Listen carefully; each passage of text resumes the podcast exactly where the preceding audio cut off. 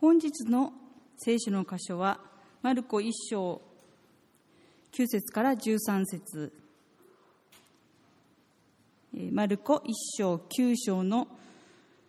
あ失礼しました。マルコ1章9節から13節になります。お読みいたします。その頃イエスはガリラヤのナザレからやってきてヨルダン川でヨハネからバプテスマを受けられた。イエスは水の中から上がられるとすぐすぐに天が裂けて御霊が鳩のようにご自分に下ってこられるのをご覧になった。すると天から声がした。あなたは私の愛する子。私はあなたを喜ぶ。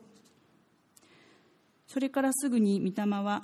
イエスを荒野に追いやられた。イエスは40日間荒野にいてサタンの試みを受け受けられた。イエスは野の獣と共におられ見つかりたちが仕えていた。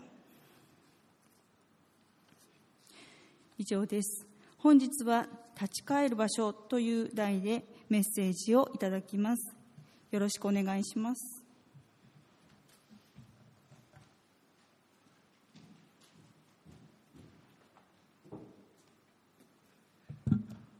皆様おはようございます、え今日はこの箇所から御言葉を取り継いでいきたいと思います、えー、街中を歩くとですね至る所にこう記念碑やこう銅像というものが建てられているのが分かります、学校で建てられる有名な銅像といえば皆さん何が思い浮かぶでしょうか？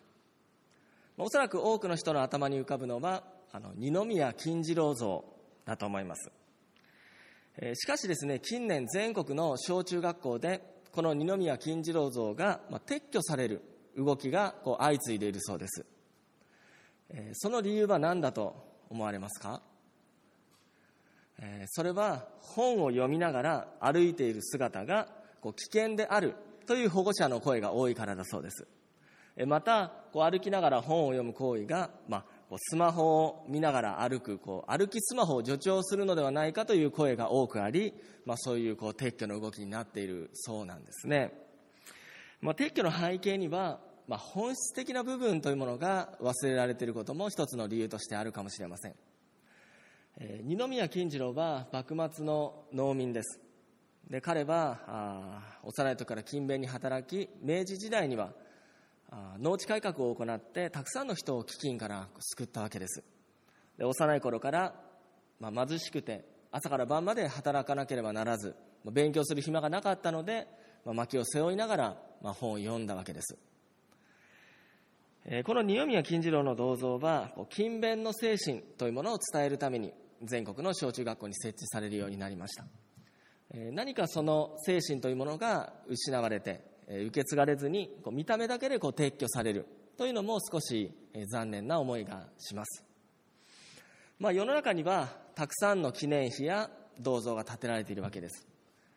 宇都宮が世界に誇る、まあ、餃子像もその一つだと思います。実はですね聖書を読むとイスラエルの人々も記念碑を建てたとそのように書かれています。イスラエルの人がこう石を積んで記念碑を建てた。それは何の目的で建てたんでしょうか。それは神様が何かをしてくださった時にその恵みを忘れないために彼らは記念碑を建てたわけです。それは彼らの信仰が揺らぎそうな時に、あ、ある意味立ち返る場所になっていたわけです。私たちの信仰生活の中でも試練や困難を通されて信仰が揺らぐ時があると思います。ではイスラエルの人々が記念碑に立ち返ったように私たちが立ち返る場所とは一体どこなんでしょうか？今日はイエス様の洗礼と荒野の誘惑の箇所を通して立ち返る場所というテーマで3つのポイントで見ていきたいと思います。まず今日の箇所の内容を見ていきたいと思います。1つ目のポイントです。イエス様の洗礼という点を見ていきます。イエス様はヨルダン川でバプテスマのヨハネから洗礼を受けられました。この時バプテスマのヨハネが人々に施していた洗礼にはどのような意味があったでしょうか。それは悔い改めの洗礼でした。しかしイエス様には罪がなかったわけです。なのでイエス様はこの悔い改めの洗礼を受ける必要はありませんでした。でもなぜわざわざイエス様はこの洗礼を受けられたんでしょうか、えー、まずそれはご自身が人々の罪を背負うためにこのように来られたということを示すためでした。イエス様はご自身がやがて全人類の罪のために十字架につくその運命をご存知でした。イエス様は人類の罪をその身に負い私たちのために罪人の一人となってくださったわけです。イエス様の悔い改めの洗礼は、まあ、後に十字架を通して罪人の列にご自身が並ばれるそのことを予表しているわけです。第二コリントの5章21節お読みします。神は罪を知らない方を私たちのために罪とされました。それは私たちがこの方によって神の義となるためです。そしてイエス様が洗礼を受けられた2つ目の理由。それは後の人々に模範を示すためでした。イエス様は神様の御心を全て行うことを通して後に続く私たちに模範を残してくださったわけです。今日の並行箇所であるマタイの福音書の3章15節イエス様はヨハネにこう言いました。今はそうさせてほしい。このようにして正しいことを全て実現することが私たちにはふさわしいのですと。その後イエス様は十字架の死と復活によって救いというものを完成してくださいました。そして人々にその救いを受け入れることを求めまた受け入れた人にはイエス様が受けたように洗礼を受ける。ということを命じているわけです。えでは2つ目のポイントです。荒野の誘惑の内容を見ていきたいと思います。えイエス様は洗礼を受けた後荒野に導かれました。12節で「御霊はイエスを荒野に追いやられた」とあります。え荒野とはどういうところでしょうか？私はイスラエル旅行に行った時に荒野で一泊するという体験をしました。もう本当に荒野というのはとても静かな場所なんです。風の音水の音、まあ、動物の鳴き声が時々聞こえるぐらい。本当に静かな場所です。当時のイスラエルの人々は何をする時に荒野に行ったのでしょうか。それは静まり神様の声を聞くために当時の人は荒野に行ったわけです。つまりイエス様もこれから公にメシアとしての活動を開始していく。その前に荒野に行き静まり神様の声を聞く時を持ったわけです、そしてイエス様は荒野で40日の断食をします。13節。イエスは野の獣と共におられた。とありますがこれはイエス様の置かれた状況が非常に過酷な状況であったということを表しています。そしてそこに悪魔が誘惑しにやってきたわけです。なぜ悪魔はイエス様を誘惑したんでしょうか？それはもしイエス様が罪を犯せば人々の罪を背負うことができなくなりメシアとしての役割を果たせなくなるからでした。そしてもう一つの理由それはイエス様の十字架の道を阻止するという目的があったわけです。それがどういうことかと言いますと神様の計画はイエス様が十字架で全ての人の罪を背負うという苦しみを通して人類を救うことでした。この十字架の救いは、まあ、悪魔の完全な敗北を意味します。なので悪魔はイエス様にその十字架の苦しみをなくしてえ十字架の苦しみを通らずにメシアの働きをしてはどうかと誘惑してきたわけです。え一つ目の誘惑。石をパンに変えろという誘惑は自分のために奇跡を行えという誘惑であると同時にもう一つの意味があります。当時の人々にとって食料問題というのは日常的な問題でした。つまりサタンは悪魔はイエス様にこの石をパンに変えることを通して人々のお腹を満たしてあげればいい。そうすれば十字架という苦しみを通らなくても人々はお前をメシアとして信じるではないか。そう誘惑してきたわけです。そして二つ目の誘惑です。悪魔はイエス様を神殿の頂に立たせて言います。身を投げても天使は助けてくれると。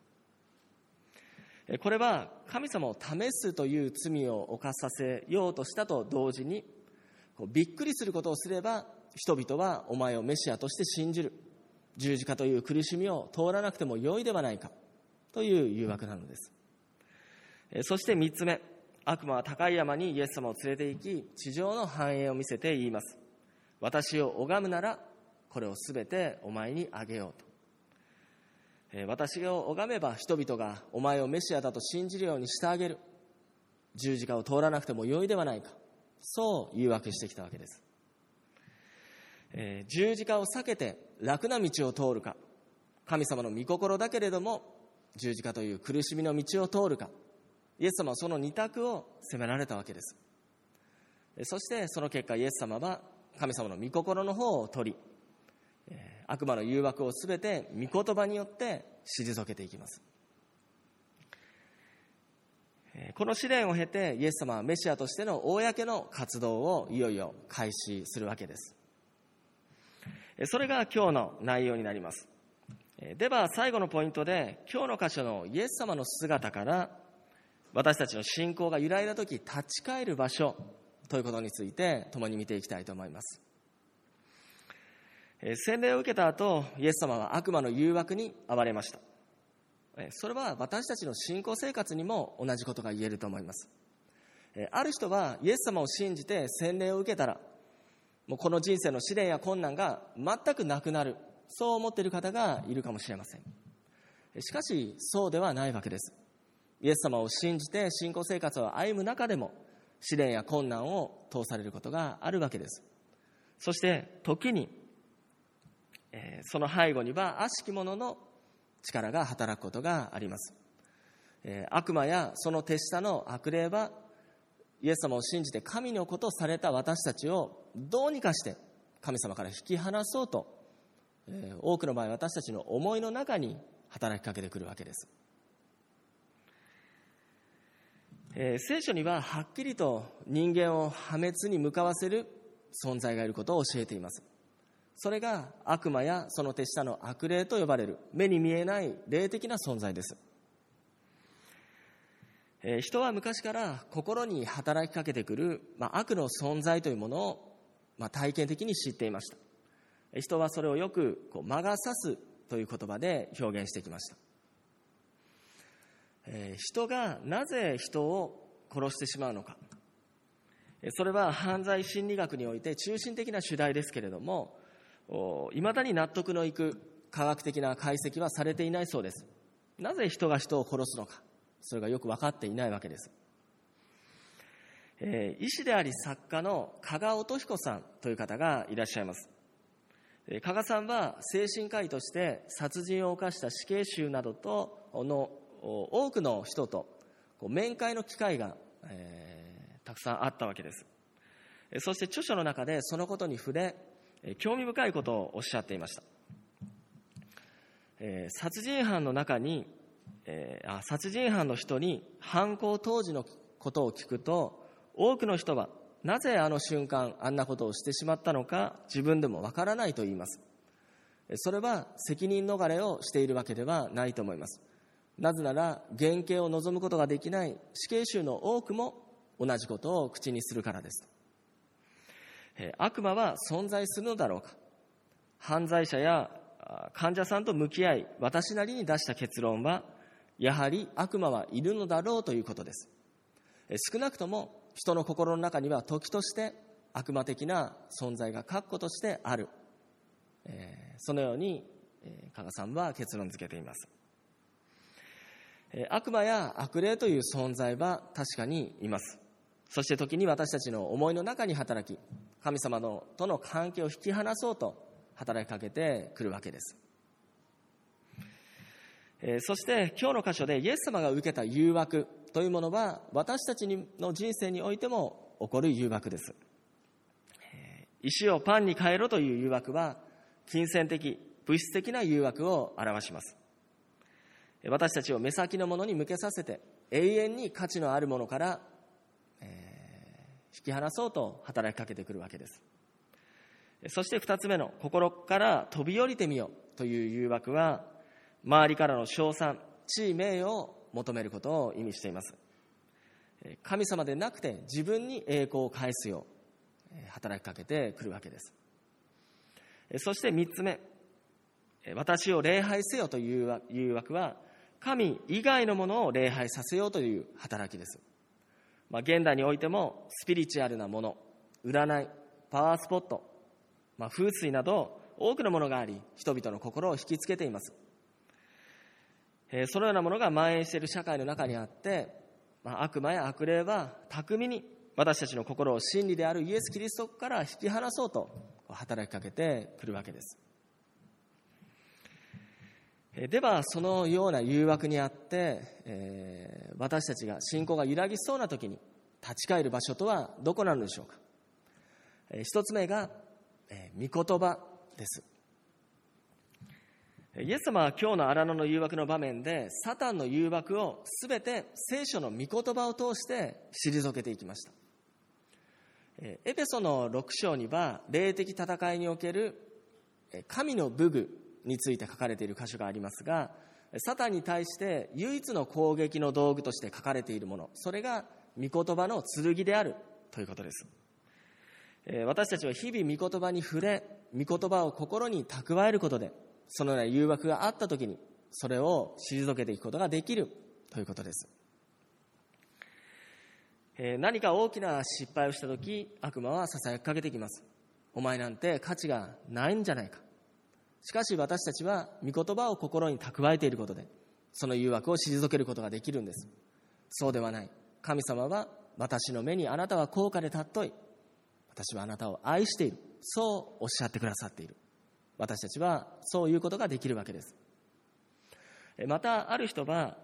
仕事で報酬と引き換えに不正に手を染めないかという誘いを受けた時に心の中にパウロの言葉が響いてきたそうです。私はいつも神の前にも人の前にも責められることのない良心を保つように最善を尽くしています。彼は不正に手を貸さずに済みました。御言葉は私たちに気づきと誘惑を退ける知恵と力を与えてくれるわけです。そもそも私たちは神様からの語りかけがないと生きていくことができない存在ということができます。13世紀ローマ皇帝のフリードリヒ2世という王様がいました。彼は人間は本来それぞれの言葉それぞれの言語を持って生まれてくるということを信じていました。そして彼はある実験をします。彼は生まれたばかりの赤ん坊を集めて養育係をつけて最高の環境でその赤ん坊たちを育てます。しかし一つ条件をつけるんです。それは一切赤ん坊に話しかけてはいけないということです。つまり赤ん坊に話しかけないまま育ててその子が何かを言語を話すようになればその言語がその赤ちゃんが持って生まれた言語である。彼はそう考えたわけです。その結果赤ん坊たちはどうなったんでしょうか。彼らは十分な栄養を与えられていたにもかかわらず全員が亡くなってしまうんです、えー、言葉をかけてもらうことができなかったので赤ん坊は全員亡くなってしまいました。私たちも同じような存在です。私たちは神様からの語りかけの言葉を聞いていないと生きていくことができないそのような存在です。放っておけば誘惑に遭い神様の御心に反し喜ばれない道を歩んでしまうそのようなものであるということです私たちは日々御言葉に触れて心が養われて御言葉を蓄えることでその誘惑にあった時それを退けることができるものとされていくということですえデイリーマナという LINE の配信サービスを始めて1年以上経ちました。えぜひまだ LINE で登録されていない方は登録していただけたらと思います。1日1章聖書からのメッセージがこう配信されるというサービスになっています。えー共に日々、御言葉に養われ、えー御言葉を蓄えるものでありたいと思います。えそして私たちが誘惑を退けるために立ち返る場所二つ目が洗礼の時であるということです先ほどイエス様が洗礼を受けた意味は私たちに模範を示すためであったというお話をしました。私たちはイエス様が模範を示してくださったように十字架の救いを受け入れるならばその後洗礼を受けるべきです。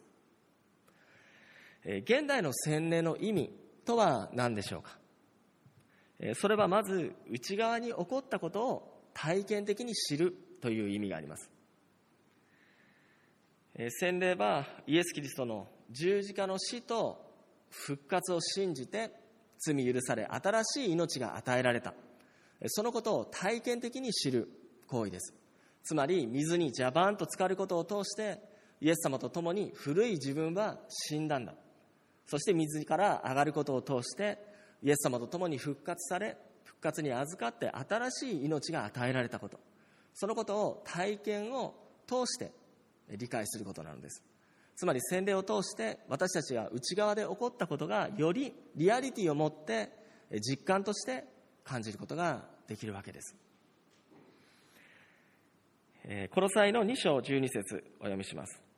バプテスマにおいてあなた方はキリストと共に葬られまたキリストと共によみがえらされたのです。えそして洗礼にはもう一つの意味があります。それが宣言するという意味です。え洗礼を受けるとき目の前にはご家族の方や、改宗の皆さんがいらっしゃいます。そこで洗礼を受ける方は自分が公にクリスチャンとしての歩みをします。そう宣言するわけです。信仰生活の中で信仰が揺らぎそうな時私たちが立ち返る場所。それは神様の前に死に至るまで忠実であります。そう宣言をした洗礼式の時であるということです。ある意味信仰生活の歩みというものは、まあ、結婚生活に似ているかもしれません。ある人は結婚が何かゴールであるという印象を持っていると思います、まあ、特に若い人は多いかもしれませんけれども愛する人と結婚したらずっと幸せな結婚生活が続いていく、まあ、ある意味ディズニーのプリンセスシリーズのエンディングのようなイメージが永遠に続いていくと思うわけです。しかし現実はそうではないわけです。結婚してからの方が多くの困難があります。まあ、そもそも生まれた環境も性格も違う2人が共に暮らす。もう問題が起こって当然なわけです。便座の上げ下げから子育ての問題、えー金銭の感覚や両方の両親との距離感や関係性、まあ、多くの問題が起こってくるわけです。そして誰よりも近い距離で共に過ごす。その中でお互いの弱さが浮き彫りになっていきます。時に言ってはならない一言を言ってしまうこともあるでしょう。もしかしたらもうダメだと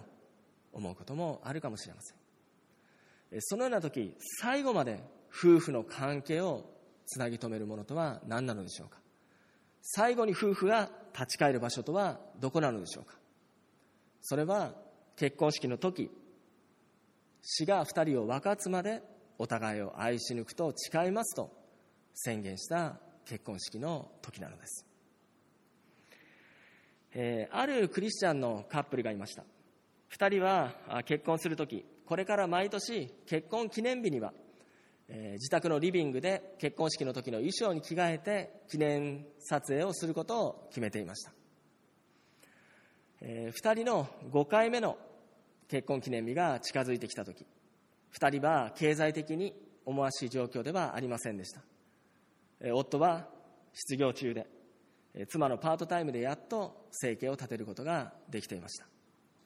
えー結婚式当日衣装に着替えた2人はリビングに集まりカメラの前に立ちます。奥さんは破れたソファーが気になり直すことができればと思っていました。旦那さんは子供の壊れたおもちゃを見て新しいものを買ってあげたらと思っていました。そして2人がカメラの前に立つ時にふと奥さんがこう言うんです。ねえあなた結婚式の時の誓いの言葉を覚えてる？暗記したじゃない。今一緒に言ってみましょうよ。そして2人はしばらく思い出しその言葉を口にします。私は私たちは神と改宗との前で豊かな時も貧しい時も健やかな時も病む時も死が二人を分かつまでお互いを愛し抜くことを誓います。その時一つのフレーズが二人の心に響いてきたんです。貧しい時も。そうだ。私たちは貧しい時もお互いを愛し抜くことを誓った、えー、10年後2人の15回目の結婚記念日が近づいてきました。この時2人は経済的状況は改善されていました。2人とも良い仕事を得ることができていました。しかし2人目の子供が病気がちで病院に通っていましたが状態が思わしくないそのような状況にありました。2人はお互いを責め責め合うようになっていました。あなた仕事ばっかりじゃなくて少しは子供のことも考えてちょうだい。お前こそそうしたらどうだ。2人の溝は深まっていました。結婚記念日当日2人は疲れ切っていて衣装に着替えてリビングに降りてくるのもやっとでした。リビングに集まり2人はカメラの前に立った時ふと思い出したように言いました。ねえ結婚式の言葉を誓いの言葉をもう一度言ってみよう。そして2人は口にします。私たちは神と改宗との前で豊かな時も貧しい時も健やかな時も病む時も死が2人を分かつまでお互いを愛し抜くことを誓います。その時一つのフレーズが2人の心に響きました。病む時も。そうだ。私たちは病む時もお互いを愛し抜くことを誓った、えー、さらに月日は流れ彼らの47回目の結婚記念日が近づいてきました。彼らはもう50回目の結婚記念日を祝うことが、うん、できなさそうな状態にありました。旦那さんはすでに2回心臓発作になっていました。奥さんの方は関節炎を患い腕が曲がっていました。結婚式当日2人の孫が2階から結婚式の衣装を持ってきてくれました。しかしその衣装はあまりにも傷んでいたため奥さんは袖を通した時に袖を破ってしまいます。旦那さんは立ち上がることができずズボンを履き替えることができませんでした。そして2人は手を取り合い約束の言葉を口にします。私たちは神と改宗との前で豊かな時も貧しい時も健やかな時も病む時も死が二人を分かつまでお互いを愛し抜くことを誓います、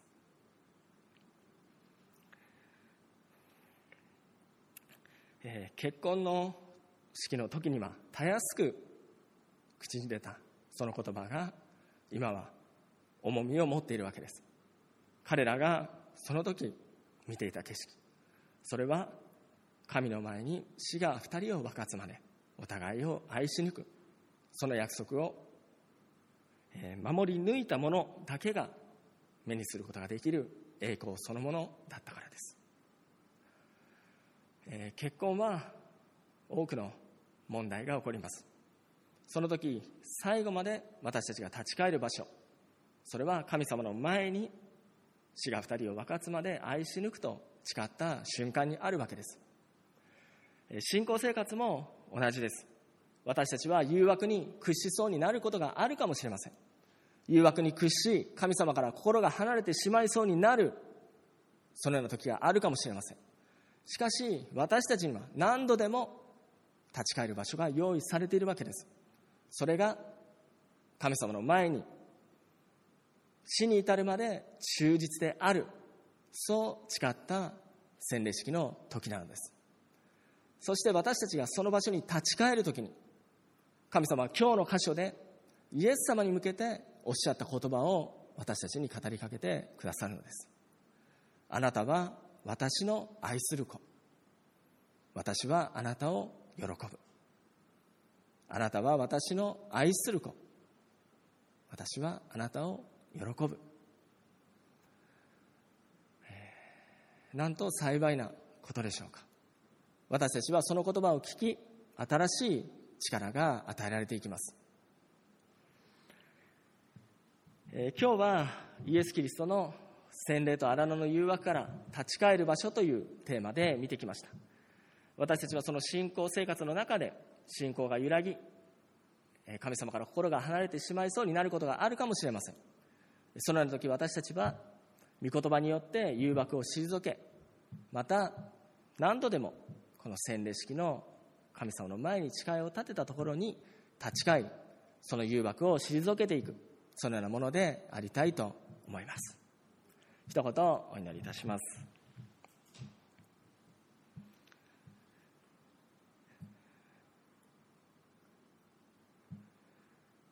天にいらっしゃる父なる神様この礼拝の時を心から感謝いたします。今日はイエス様あなたの洗礼と荒野の誘惑の箇所を通して立ち返る場所というテーマで見てきました。イエス様あなたが洗礼を受けた後荒野の誘惑に現れたように私たちもクリスチャンとして歩み始める時全ての問題がなくなるわけではありません。試練や困難を通され背後に悪しき力が働きあなたとの関係を引き離そうとしてくるそのような時があります。しかしそのような時私たちは御言葉によってあなたが誘惑を退けたように日々御言葉に触れ御言葉を心に蓄えることによってその誘惑に立ち向かって打ち勝っていくものでありたいと思います。そしてまた私たちには立ち返る場所が用意されています。それはあなたの前に死に至るまで忠実であるそう宣言をした洗礼式の時です。私たちが信仰が揺らいだ時そこに立ち返るならばあなたは何度でもこの言葉を語りかけてくださいます。あなたは私の愛する子。私はあなたを喜ぶ。私たちはその声を聞き新たな力をいただくものでありたいと思います。この礼拝の時を心から感謝して愛するイエス・キリストの皆によってお祈りいたします。アーメン。しばらく自由に祈る時間を持ちたいと思います。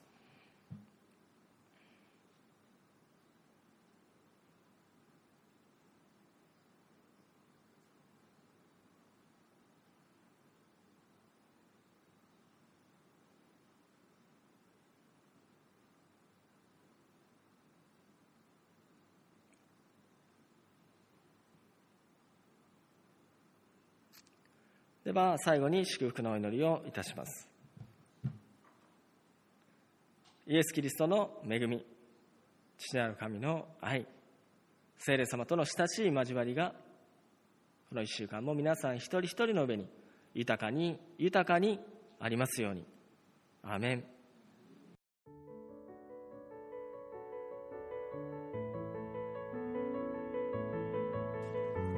峰町キリスト教会牧師の安食ジョイです。いつも峰町キリスト教会のポッドキャストをご視聴いただきありがとうございます。このポッドキャストのサービスを通してたくさんの方が毎週聖書からのメッセージを聞いてくださっていることを嬉しく思っています。このポッドキャストの配信ですが利用者の減少が続いており多くの方が教会 YouTube チャンネルでの視聴に切り替えてくださっていることまたこのポッドキャスト配信のための奉仕者の負担を検討し2021年5月末をもちましてポッドキャストでの礼拝メッセージ配信を終了させていただきたいと思っています。利用者の皆様にはご理解いただければ幸いです。今後の礼拝メッセージは峰町キリスト教会 YouTube チャンネルよりご視聴いただければ嬉しく思います。どうぞよろしくお願いいたします。